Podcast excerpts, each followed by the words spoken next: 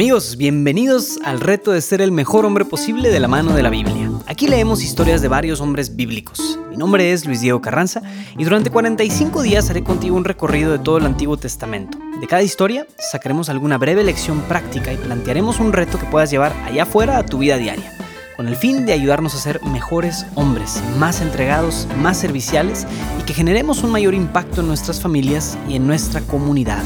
Entrémosle.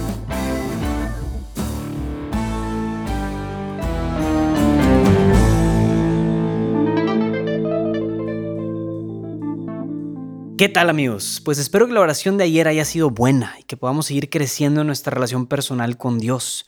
Hoy en el día 13 vamos a comenzar una miniserie de historias de los personajes del libro de jueces. Entonces aquí vamos a ver tres personajes. El libro en sí es una serie de historias de caudillos o héroes que a lo largo de 300 años fueron apareciendo entre el pueblo de Israel. Como traían justicia, pues por eso se llaman jueces. No, no son jueces como los imaginaríamos hoy en día, un juez, un señor que, que juzga en un, una corte. Entonces, bueno, esto empieza, esta historia del libro de jueces, comienza justo después de que termina la historia de Josué. El pueblo de Israel ya había pasado de ser un grupo de nómadas, cuando escuchábamos la historia de Abraham, a ser ahora un pueblo de nómadas muy numeroso. Pero ahora, durante el libro de jueces y los siguientes libros históricos de la Biblia, como Primera y Segunda de Samuel, Primera y Segunda de Reyes, Primera y Segunda de Crónicas, todas estas historias nos narran cómo Israel pasó de ser un numeroso pueblo de nómadas a ser una nación poderosa y temida, y que se fundamentaba en sus mejores momentos con el poder de Dios, a diferencia de todos los otros pueblos que vivían alrededor de Israel, ¿verdad? Pues todas las historias de este libro de jueces suelen comenzar más o menos con la siguiente frase. El pueblo de Israel se apartó de Dios y comenzó a dar culto a otros Baales o otros dioses. Y bueno, solo aclarando de nuevo, el Baal, o siempre que escuchamos la palabra Baal, es una especie de deidad de los otros pueblos que las podemos considerar como demonios incluso. Pero de repente, en este libro de jueces, de repente siempre llega algún caudillo, algún héroe, que los vuelve a, alinear en la dirección correcta. Pues hoy veremos la historia de uno de estos caudillos, el primero de nuestra serie, y es un hombre común y corriente llamado Gedeón. Jueces 6 del 11 al 23. Vino el ángel de Yahvé y se sentó bajo el terebinto de Ofrá, que pertenecía a Joás de Abieser. Su hijo Gedeón majaba trigo en el lagar para ocultárselo a Madián, cuando el ángel de Yahvé se, le apareció y le dijo, Yahvé contigo, valiente guerrero. Contestó Gedeón, Perdón, señor mío, si Yahvé está con nosotros, ¿por qué nos ocurre todo esto?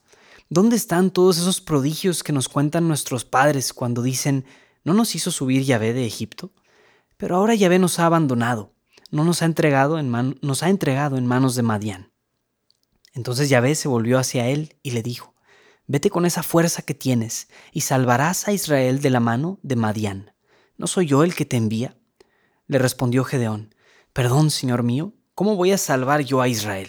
Mi clan es el más pobre de todo Manasés, y yo soy el último de la casa de mi padre. Yahvé le respondió, yo estaré contigo, y derrotarás a Madián como si fuera un hombre solo. Gedeón le dijo, Si he hallado gracia a tus ojos, dame una señal de que tú eres el que me hablas. No te marches de aquí, por favor, hasta que yo vuelva donde tú. Te traeré mi ofrenda y la pondré delante de ti. Él le respondió, Me quedaré aquí hasta que vuelvas. Gedeón se fue, preparó un cabrito y con una medida de harina hizo unas tortas ácimas, puso la carne en un canastillo y el caldo en una olla, y lo llevó bajo el terebinto. Cuando se acercaba, le dijo el ángel de Yahvé, toma la carne y las tortas ácimas, ponlas sobre esa roca y vierte el caldo. Gedeón lo hizo así. Entonces el ángel de Yahvé extendió la punta del bastón que tenía en la mano y tocó la carne y las tortas ácimas. Salió fuego de la roca, consumió la carne y las tortas ácimas, y el ángel de Yahvé desapareció de su vista. Entonces Gedeón se dio cuenta de que era el ángel de Yahvé y dijo, Ay, mi señor Yahvé, que he visto al ángel de Yahvé cara a cara. Yahvé le respondió, La paz sea contigo, no, no temas, no morirás. Palabra del Señor. Pues ya habían pasado algunas generaciones desde que Moisés había sacado al pueblo de Egipto.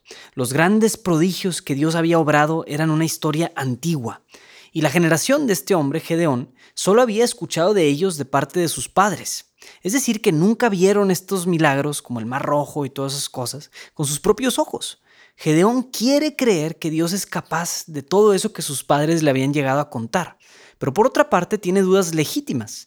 Si Dios realmente estaba con su pueblo, ¿por qué el pueblo estaba siendo oprimido una vez más? Cuando habla de Madián, está hablando de otra nación vecina de Israel que los llegó a oprimir. Entonces algo similar nos puede pasar a nosotros, amigos. Entonces ningún hombre mortal de los que está escuchando este podcast vivió en la época de Jesucristo, a menos que alguno, algún apóstol ande ahí perdido todavía vivo con dos mil años de vida.